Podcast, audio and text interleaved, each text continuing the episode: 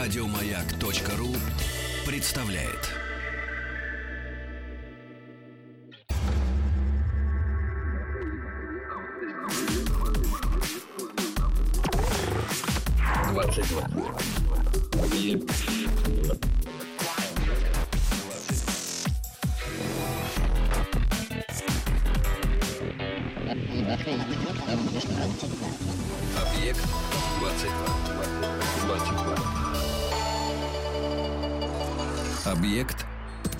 22.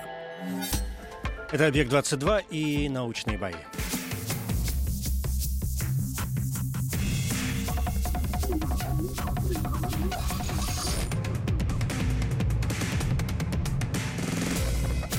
Научные бои. Научные бои, третий сезон. Я Евгений Стаховский, наш совместный проект радиостанции «Маяк» и Политехнического музея. Научные бои, состязания молодых э, ученых. Первые бои прошли летом 2013 года. В них приняли участие к этому моменту десятки молодых ученых. Два сезона в эфире «Маяка». Мы как-то дружно, хочется верить, э, отработали. И после двух сезонов решили замахнуться на звание абсолютного победителя научных боев. И вот последовательно дойдем до финала. Уже вышли из э, отборочной стадии. И сейчас я, я уже запутался, какая у нас. У нас как-то все идет э, не как у нормальных людей. Там одна шестнадцатая, одна восьмая. А у нас как это вот сейчас одна шестая, по-моему, получается уже. А дальше, ну, в общем, дальше будет понятно, что будет происходить дальше. Сегодня 17-е бои. Э, чего себе, 17-е бои третьего сезона, э, 49-е бои в эфире в общей сложности. И вот главные действующие лица. Понятно, что тем, кто следит за этим нашим своеобразным соревнованием, э, эти люди уже хорошо знакомы. Зинаида Осипова, биохимик, младший научный сотрудник группы синтеза природных соединений Института биоорганической химии имени Шемякина и Овчинникова Российской Академии Наук. Зинаида, здравствуйте. Добрый вечер. И Федор Сенатов, физик, кандидат физико-математических наук, научный сотрудник Центра композиционных э, материалов Национального исследовательского технологического университета МИСИС. Федор, здравствуйте. Добрый вечер. Рад вас видеть. Взаимно. Кого-то, кого-то из вас не в последний раз, по крайней мере, в рамках третьего сезона научных боев. Э, Напомню коротко правила. Они те же. У каждого 10 минут для рассказа о том, о чем вы посчитаете нужным сегодня рассказать в рамках своей э, профессии, в рамках своей специализации, научных работ и так далее. Первые пять минут такого чистого сольного времени, на второй пятиминутке уже я со своими вопросами. В конце оппонент тоже будет иметь возможность задать коллеге какой-нибудь э, вопрос. Ключевой момент у нас все тот же, по возможности рассказать так, чтобы это было понятно. Ну, чтобы, так, чтобы у меня поменьше вопросов, э, может, может быть, было. Э, тем сегодняшних боев — медицина и наука. Ну, так, суховато, но зато честно и, и, и, кстати, понятно вполне. Да? Медицина и наука, все ясно.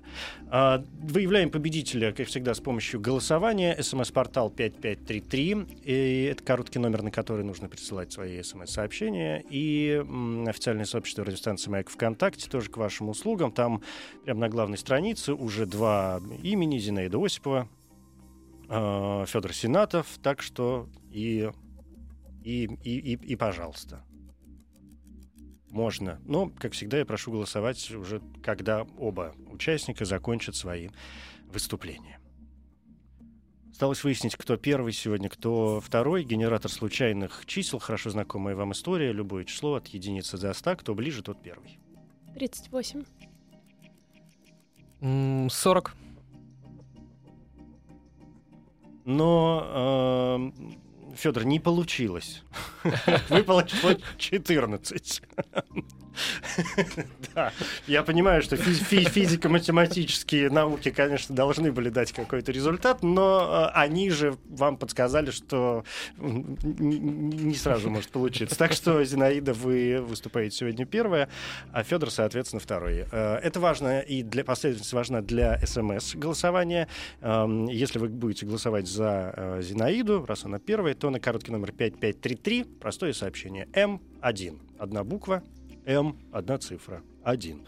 Если за Федора он выступает вторым, значит э, М2, тоже одна буква, одна цифра. Все я сказал, мне кажется, э, что я должен был сказать. Понятия не имею. Вот в, этом финале, чем он интересен э, дополнительный для меня самого, я понятия не имею, о чем будут рассказывать ребята, насколько их вот эти финальные выступления будут отличаться от э, того, о чем они нам рассказывали раньше, чем они будут их дополнять, развивать и так далее. Но есть возможность сравнить. Приступим, пожалуй. Да, Зинаида, если вы готовы, конечно. Я готова. Научные бои. Ваши 10 минут, пожалуйста. Добрый вечер, дорогие радиослушатели. Сегодня я расскажу вам о том, э, как медицина использует биолюминесценцию. Сейчас лето. Представьте, э, ночь в лесу, горит костер, летят искры. И э, если вы встанете и пойдете вглубь в темноту леса, если вам повезет, ночь будет достаточно безлунной, темной, тогда через несколько минут ваши глаза привыкнут, и вы увидите, как светятся стволы поваленных деревьев. На самом деле светится там не фосфор, который кто-то рассыпал, а светятся там грибы.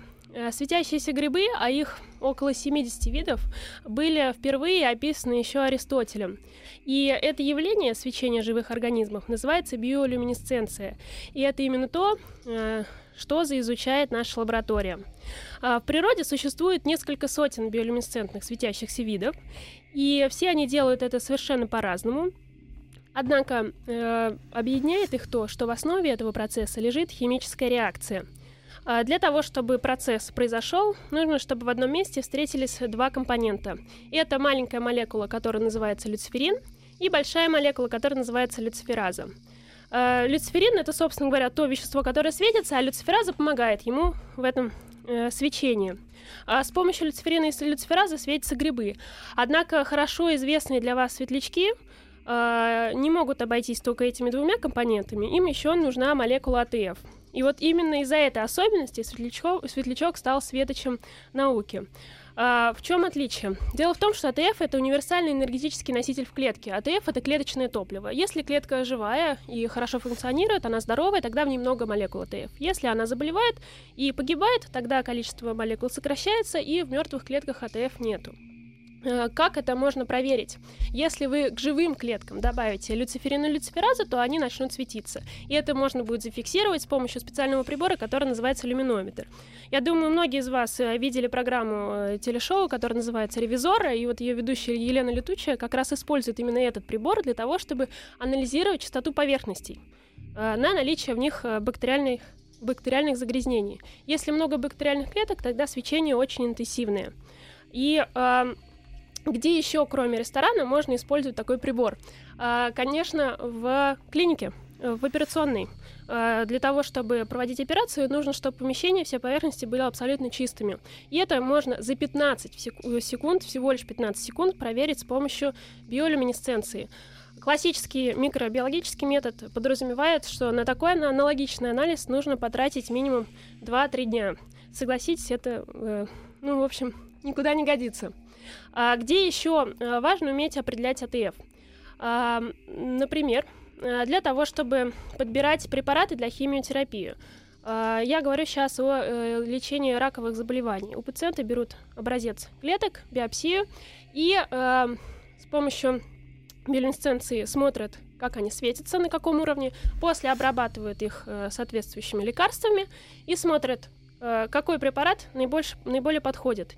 Если свечения нету после добавления повторного люциферина или люциферазы, значит, все клетки погибли. Значит, именно этот препарат самый эффективный для данного конкретного пациента, для данной конкретной опухоли. Это очень важно, поскольку это существенно э, повышает шансы пациента на выживание. Э, Основная проблема с раком, э, с излечением рака связана с тем, что часто пациенты просто не доживают до того момента, когда к ним подберут действующий препарат. Еще одним популярным направлением применения биолюминесценции является биоимиджинг. Это технология получения изображения тканей или клеток в живом организме. Где это можно применить? Например, в доклинических испытаниях. Представьте, вы э, пытаетесь создать лекарство против э, какой-то инфекции. А, Как обычно поступают? Берут инфекцию, заселяют ее в мышку, дальше ждут некоторое время, когда она разовьется. После этого мышку кормят лекарством, и дальше всех этих мышей через там, определенные промежутки времени а, начинают разрезать и смотреть, а, как развивается эта инфекция, может быть, она идет на, на убыль, а, как развиваются очаги этой инфекции внутри организма. Биолюминесценция позволяет избежать массовой эвтаназии мышей за счет того, что э, если э, научить клетки вырабатывать люциферазу, то при добавлении люциферина они будут светиться. Таким образом, э, чтобы узнать, действует ваше лекарство или нет, не надо будет мышку разрезать. Достаточно будет сделать ей укол люциферина, подождать некоторое время, потом положить ее в специальную камеру, и в эту камеру будет видно, насколько э, свечение интенсивное. Соответственно, если оно уже малоинтенсивное или постепенно сокращается со временем, значит ваш препарат эффективный, можно дальше продолжить испытания, уже ввести их в новую фазу и уже попробовать э, испытать его на людях. А, ну, э, на самом деле, примеров существует очень много. Я могу рассказывать очень долго. Без края, тем более, что вы закончились 5 Да. минут. И, а, эм, а все это началось э, с попытки узнать, почему светятся грибы. Почему все-таки грибы? Да. Я хочу прям... Да, спасибо большое. Э, Пять минут ваши прошли, и я вклиниваюсь на следующую пятиминутку. Э, Я хочу прям вернуться почти традиционно к началу вашего рассказа, когда вы стали говорить вот биолюминесценция, вполне знакомое нам слово. Но э, каждый раз, когда вы произносите, я пытаюсь, знаете, в очередной раз вести себя как такой капризный школьник, и, и, и хочется спросить, что мы вкладываем все-таки в понятие био? Био это значит э, живое. Э, то есть свечение происходит именно в живом организме, в живом объекте. Просто люминесценция может происходить э, за счет химических реакций вне живого организма. И там не И там- обязательно влияние вот этих двух э, веществ, о которых вы говорите, Да, да, там люциферин и быть- люцифераза. Да, да, совершенно верно. Э, Там могут быть совершенно другие механизмы, как это все происходит. И э, вот приставка это био говорит как раз о том, что у нас есть люциферин, маленькая молекула, есть белок, большая молекула. За счет того, что это именно белок, люцифераза, а, вот это дает возможность ну, учить какие-то другие клетки, которые раньше не светились, учить их светиться. Я, понял, я понял, да. А, ну вот э, вы рассказываете, когда о грибах, я именно поэтому, да, задал этот вопрос, потому что, ну, как мне кажется, понятно, что многие люди об этом знают. Ну, есть такие, которые, может быть, услышали об этом впервые. В этом нет ничего страшного. Но понятно, что, конечно, все мы знаем светлячков, э, есть э, э, там планктон светится, да, какой-то где-то в воде и так далее. Что еще? Кто-то слышал про водоросли, да, в которых тоже происходят какие-то процессы. Но вот вы рассказываете про грибы, которые с точки зрения биологии вообще отдельное царство, да, то есть животные, растения и, и царство грибов. И э, неужели во всех трех вот этих царствах э, живого мира происходят одни и те же процессы для того, чтобы происходило свечение? Потому что, ну, жук и и, и травинка, которая шевелится где-то в воде, ну как-то несколько разные вещи. Да, вот это удивительно, но природа одна и та же. Да, конечно, строение веществ, которое отвечает за свечение, то есть строение люциферинов, они отличаются. Но даже для далеких э, вид- по видовым признакам, да, по, по так- таксономическим признакам организмов, иногда встречается э, тот факт, что люциферин у них одинаковый. То есть даже все полностью одинаково, даже структура одинаковая. Вот. Но принципы, если структуры бывают разные, но принцип вот этот люциферин и люцифераза, он одинаковый для всех, абсолютно. И это вот удивительно. Да, э, я, у нас финал, поэтому я буду, конечно, жесток и, и тираничен. Э, Мне кажется, вы об этом рассказывали, но, э, наверное, не лишнее напомнить. Ну, почему-то мне кажется, что вы об этом рассказывали.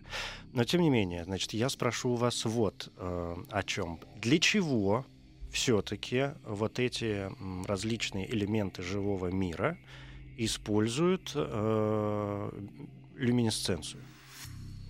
А, э, Ответ на этот вопрос э, не может быть таким вот прямым. Опять же, учитывая, что это разные вещи: грибы, светлячки и э, там, Да, для, для каких-то видов мы э, знаем, для чего им это нужно. Для каких-то видов, например, для тех же самых грибов, мы пока можем только догадываться, да, пока То только вы не гадаем. знаете, зачем светятся грибы. А, Есть какие-то предположения, но они пока не удерживают критики. Мгм. Вот, но а, я вот это забыла упомянуть. Большинство светящихся организмов встречается в воде, в море. И очень часто э, биолюминесценция используется как э, либо как средство защиты от хищника, например, там рачки выпускают э, светящуюся жидкость в глаза хищнику, да, и он в это время ослеплен, они эм, скрываются в неизвестном направлении. Либо для наоборот, для того, чтобы привлекать добычу. Вы, наверное, Как смотрели. рыбоудильщик. Да, вот это именно про него я хотела сказать. э, И как мультик у нас был там «Приключения Немо», да. э, Это рыба, которая содержит э, в таком мешочке, который растет у него там из головы, биолюминесцентные бактерии. То есть это симбиотический организм, который вместе с ней существует. И вот в, тема- в темноте э, водной глубины э, этот огонек привлекает э, одиноких заблудших рыбок. Соответственно, вот эта вот хищная рыба может на них охотиться. А другой э, очень распространенный э, э, способ, да, причина, по которой они светятся, это привлечение партнеров э, стандартное. То есть э, для светлячков это сигнал э, о том, Нормальная что- сексуальная история. Да, абсолютно, абсолютно такой стандартный природный механизм. Размножаться нужно всем. Тем более ночь, темно, ничего не видно. А так, ну, хоть приблизительно подсветить что-то. Да. Да. понятно. 10 минут истекли. Я вижу, что вам есть еще что сказать, но все-таки правила есть правила. Раз уж у нас есть возможность поставить точку, то давайте ее э, поставим. Зинаида Осипова, биохимик. Это первое выступление сегодня в научных боях. Федор. Ну, что вы так на меня с таким удивлением? Как будто я сейчас спрошу вас что-то неожиданное. Ваш вопрос Зинаиде, пожалуйста. Ну, у меня такой вопрос э, без всякого практического применения. А вот вдруг, может быть, кто-то пытался э, прям генетически выводить, э, там, генная инженерия каких-нибудь домашних животных, которые бы светились? Вот просто это, конечно, понятно, не зачем, но а вдруг пытались? А, ну, вообще, э, да, э, не только животных. Растение э, светящееся было получено. Правда, у него один недостаток. Оно не может светиться самостоятельно. Его надо поливать раствором, водой, содержащей люциферин. И оно Это- тогда какое-то время оно Да, оно светится. будет э, некоторое время светиться. Хорошо, а- что не ест никого пока. Да, ну и светящиеся э, животных тоже вводили в качестве экспериментов мышек, там, кошек. Но их тоже вы- надо поливать или что? Нет, они уже умеют э, Сами по себе. А, прошу прощения, их надо кормить тоже люциферином, да. М. То есть это, Ну- не, видимо, какие-то природные защитные механизмы, все-таки чужеродные вот эти элементы, которые не свойственны нормальному животному в нормальном его виде, видимо, как-то избавляются от них. А, нет, дело не в этом. Проблема заключается в том, что пока ученые не знают, как люциферины получаются в организме, то есть не М. знают, из чего они собираются и э, по каким путям. Поэтому мы этот э, путь не можем воспроизвести искусственно. Мы Ну, можем... Есть ощущение, что это некая умирающая ткань, ну, умирающий элемент. Да, естественно, люциферин расходуется, то есть он э, один раз э, а, как бы выгорел, как спичка, да, она Мгм. Ее зажгли, она погорела и все. он расходуется, поэтому его нужно постоянно получать извне, но вот э, биолюминесцентные организмы, они умеют его собирать. Ну, у А них, они- понятно, заложена природа, Да, а кому у них не надо, есть тому не набор, надо. набор так, такая вот такая фабрика, набор белков, фабрика, которая собирает их. Ученые пока просто не знают, э, как бы э, какие, как устроены эти цеха, да, чтобы их можно было воспроизвести. Ну, может быть, вам и карты в руки, что называется. В Может быть, с общем, вашей помощью мы и узнаем когда-нибудь. Да. Спасибо, Зинаида Осипова. Первое выступление. Передохнем немножко и потом посмотрим, о чем нам расскажет физик Федор Сенатов. Объект 22.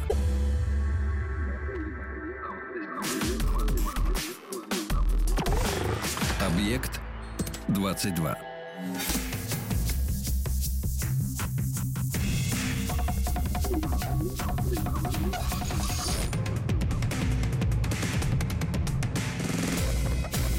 Научные бои. Это «Объект-22», я Евгений Стаховский и э, научные бои. Тема у нас сегодня «Наука и медицина». Уже позади выступления биохимика Зинаиды Осиповой. Второй участник сегодня — физик, кандидат физико-математических наук, научный сотрудник Центра композиционных материалов Национального исследовательского технологического университета МИСИС Федор э, Сенатов. Ну, э, посмотрим, что, Федор, если вы готовы, то я предлагаю уже как-то не приступать. Научные бои. Ваши 10 минут, пожалуйста. Ну, еще раз добрый вечер, уважаемые радиослушатели. А сегодня мы поговорим о таком новом тренде в области материалов в медицине, об умных материалах. Иначе их еще иногда называют интеллектуальные материалы. Умные материалы — это такие материалы, которые могут менять свои свойства при изменении каких-либо внешних условий, например, при изменении температуры, влажности, кислотности среды. Умными материалами в медицине являются, вот, например, вот э, многим всем известные сплавы с памятью формы, например, нитинол, это уже такой попсовый сплав, а также э, различные полимеры, которые могут менять э, свою форму э, вот в определенный нужный момент. Движущей силой изменения формы, свойств является перестройка структуры в таких материалах на молекулярном уровне. Это можно даже звучит так вот страшно, но продемонстрировать можно даже на таком домашнем опыте. Вот э, можно взять обычный э, такой полисульфоновый беленький стаканчик, вот, в который напитки разливают, такой ребристый. И вот если его э, поставить, например, там в духовку и медленно нагревать, ну, где-то до температуры 120 градусов, э, тогда он начинает постепенно складываться в гармошку, э, утоняться и станет совсем как лист тонкий. А почему так происходит? Когда этот стаканчик на заводе формуют, то этот э, расплав полимера э, вытягивают форму стаканчика и фиксируют при охлаждении. Получается, молекулы вытянутые и как будто бы замороженные. А вот когда вы э, в духовке этот стаканчик нагреваете, эти молекулы, ну, грубо говоря, оттаивают, э, стягивается, идет перестройка структуры и возвращается исходная форма. Вот это и есть такой эффект памяти формы, изменения формы. И вот э, различные умные материалы, которые используют похожие э, эффекты, они уже применяются. Э, вот, ну, например, есть такие искусственные мышцы. Э, берутся нити полиэтилена э, натягиваются. При нагревании они начинают э, стягиваться, при охлаждении, наоборот, э, растягиваться. Работают как э, такая простейшая мышца. Э, также есть различные клипсы, стенты, зажимы.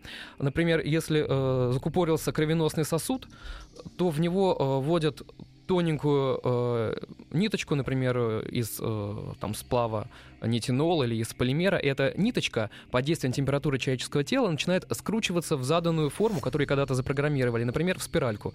И эта спиралька расталкивает стенки кровеносного сосуда. Можно делать наоборот, например, э, делать клипсы, э, класть их на э, кровеносный сосуд во время операции, и они сами зажимаются под действием тепла. Э, также есть различные самоустанавливающиеся импланты, которые вставляются в кость, э, и под действием, опять-таки, температуры тела начинают распря- распрямляться, принимая форму дефекта костной ткани.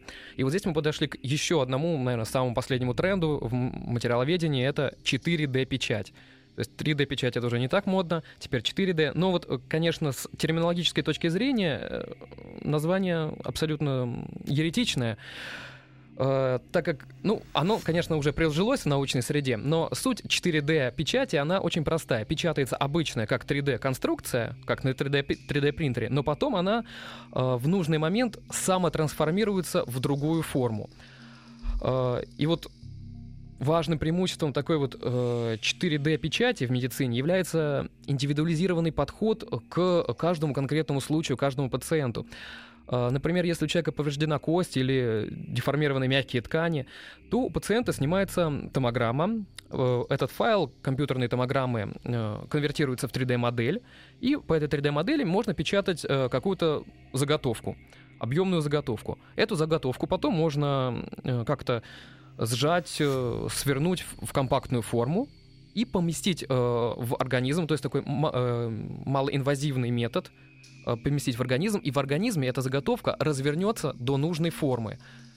Э, Причем можно не, не просто материал распрямлять, а можно задавать в нем такую программировать форму, которая будет совершенно отли, отлична от той, которую ее э, напечатали. Можно, например, напечатать лист, а этот лист развернется в полую сферу. И вот э, таким образом уже пытаются разрабатывать адресную доставку лекарств. Например, э, формируют полую капсулу полимерную и в капсулу наполняют лекарственное вещество. Такую капсулу можно помещать в организм человека и удаленно, либо как-то, например, магнитным полем воздействовать, либо э, дожидаться каких-то определенных изменений в организме. Э, и эта капсула начинает э, раскрываться и выпускать лекарственное вещество в организм в нужный момент, в нужный орган. Вот Пять минут ровно. Да. Да, пять минут ровно. Как... Хорошо, спасибо большое. Значит, Федор, я правильно понимаю, что вы говорите в основном о материалах, для которых все-таки требуются еще и руки мастера? То есть это материалы, где необходимо присутствие скажем, хирурга, который бы проводил некоторые операции по... Окей, по установке этих материалов, этих запчастей в организм человека. Ну, для начала нужен материаловед, который э, будет точно знать особенности микроструктуры таких материалов, э, потому что как раз вот микроструктура очень сильно влияет и на прочностные качества таких вот имплантатов или вот э, если это там стенты какие-то, нитки. А, И вот программируя структуру, материаловед программирует э, свойства и, соответственно, форму вот этого имплантата или вот 4D-структуры. А хирург уже использует наработки материаловедов, адаптируя их э, ну, под, э, под свой медицинский опыт. Это означает тесный контакт между, в данном случае, э, ну, физиком, да, Да. человеком, который занимается материалами, и хирургом, который с этими материалами будет работать уже на второй, да, на такой заключительной стадии, то есть врача. А м, вообще как, сейчас я попытаюсь это сформулировать, э, как понять, как перестроить конкретную структуру, или везде по, по разным тканям э, процесс приблизительно одинаковый? Не очень понятно, мне кажется, прозвучало. А, ну, я думаю, я понял. Если мы говорим, да, действительно про э, организм человека, то э, э, тут оно одно из главных э, таких требований, это чтобы материал реагировал на температуру человеческого тела. Соответственно, чтобы реакция, ну, где-то там, допустим, от 35 градусов э, до 40 и не больше, не меньше, чтобы он, естественно, нормально работал. Э, и вот чтобы программировать э, на такую температуру материалы, приходится, если это сплавы, то какие-то компоненты легирующие туда добавлять. Если это полимеры, то какие-то сополимеры привитые или делать какие-то химические сшивки. То есть э, именно мо- модификацию структуры проводить. И это, конечно, либо э, теоретические расчеты, либо уже потом, конечно, э, практически экспериментальные методы. А каким образом учитывается, коль уж мы говорим об э, искусственных соединениях, да, о материалах, созданных руками человека, должен ведь э, каким-то образом учитываться и момент износа этих самых материалов? Да, конечно. э, Вот то, то, о чем я сегодня говорил, э, вот неко- э, то, что именно про полимеры я говорил, это часто используются биорезорбируемые материалы, вот Что тут- это значит? которые рассасываются в организме. Если они выполнили свою функцию, например, вот кровеносный сосуд был разжат, стенки его распрямились, все, он дальше как-то функционирует нормально, и, допустим, операция прошла, и больше этот стенд внутри, э, спиралька это не нужна. Но тогда же надо, получается, А вот- просчитать срок, за, за который Да, должно вот, вот произойти. это самое сложное, конечно, поэтому приходится э, не только э, теоретически рассчитывать, но и проводить эксперименты, соответственно, инвиво на живом организме, на, Добровольцах? ну, вначале на, на лабораторных мышках. Все-таки, да, опять братья нам а, помогают. А есть ведь э, материалы, которые, как бы это сказать, не, не изнашиваются, не разлагаются, не... Да, ну, Никуда например, сплавы различные, да. Да. Там нитинол, это сплав э, И когда человек, никель-титана. ну, окей, значит, поставили что-то человеку, э, ой, сейчас мы пойдем, конечно, в Стивена Кинга, Эм, поставили человеку вот что-то из того, что вы перечислили, потом человек там через 56 лет все равно умер, его кремировали, а куда делась эта штучка? Ну, она так э, и остается. А она осталась. Осталась. с ней потом происходят какие-то другие дела. Все, понятно. Эм, у меня сложилось впечатление, что э, материалы искусственные сегодня, по крайней мере в э, таком в теоретическом смысле, я не буду спрашивать, насколько это дорого, что происходит, это все сейчас не важно. Мы говорим о науке, а не, а не о бизнесе, о деньгах и так далее.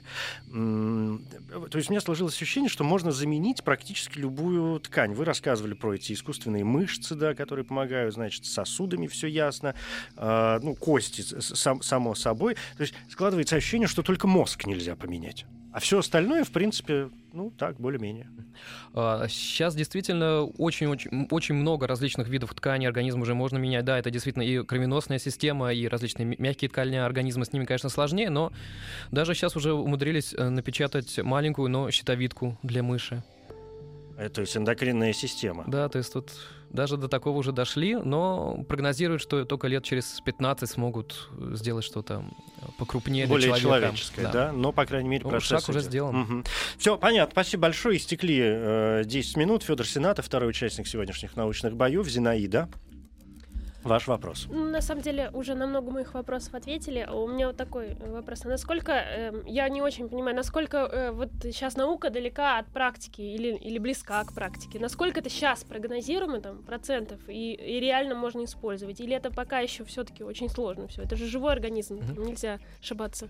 А, Ну вот то, что касается сплавов, это уже используется и э, не один десяток лет. Э, Это уже такая отработанная абсолютно система, которая очень-очень хорошо работает. А, Действительно, все вот, вот эти стенты, э, как я сказал, зажимы, они выполняются из э, сплава никелида титана. Есть, конечно, свои э, некие там нюансы по биосовместимости, но это уже есть, это отработано.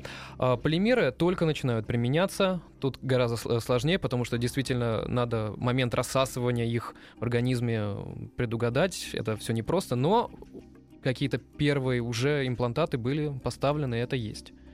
Единицы пока, но это есть. То есть такой научный процесс перерастает в прак- обрастает практической э, формой. Ну, в медицине всегда очень долго приживаются новые технологии, потому что пока клиника вся Ошибка. пройдет. Да, запрещено. Это- А, а а по времени сколько это занимает примерно вот для какого-то конкретного случая от задумки к реальному применению? При- ну, приблизительный срок там 5-10 лет. Именно прям от 20. задумки у исследователей. Да. Ну, задумка-то, мне кажется, понятна. То есть понятно, что за- задумка есть изобрести все. Да, да, да. Ну, вот какие-то конкретные примеры есть? Сколько эта разработка заняла времени? А, Ну, например, э, если мы говорить про вот эту э, так называемую 4D-печать, а, то она стала возможна после появления уже нормальных, доступных коммерческих 3D-принтеров. 3D-принтеры появля- появились сейчас вот в ближайшие годы, нормальные коммерческие, которые стали доступны институтам. Соответственно, если задумка была давно, то смогли реализовать только сейчас ее.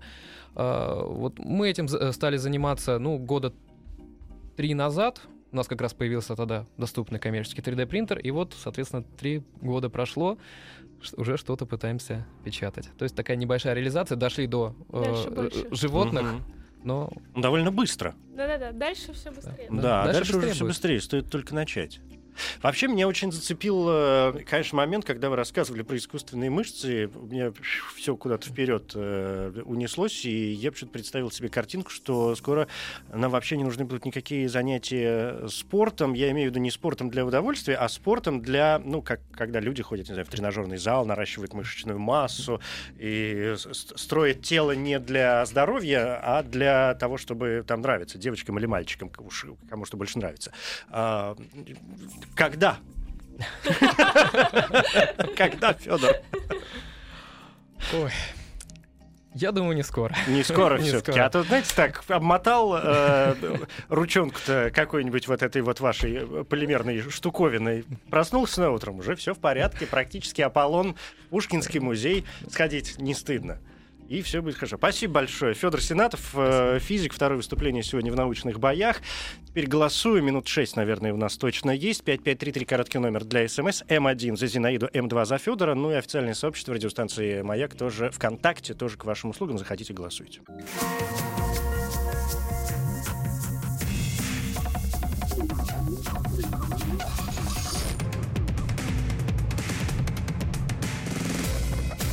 Научные бои.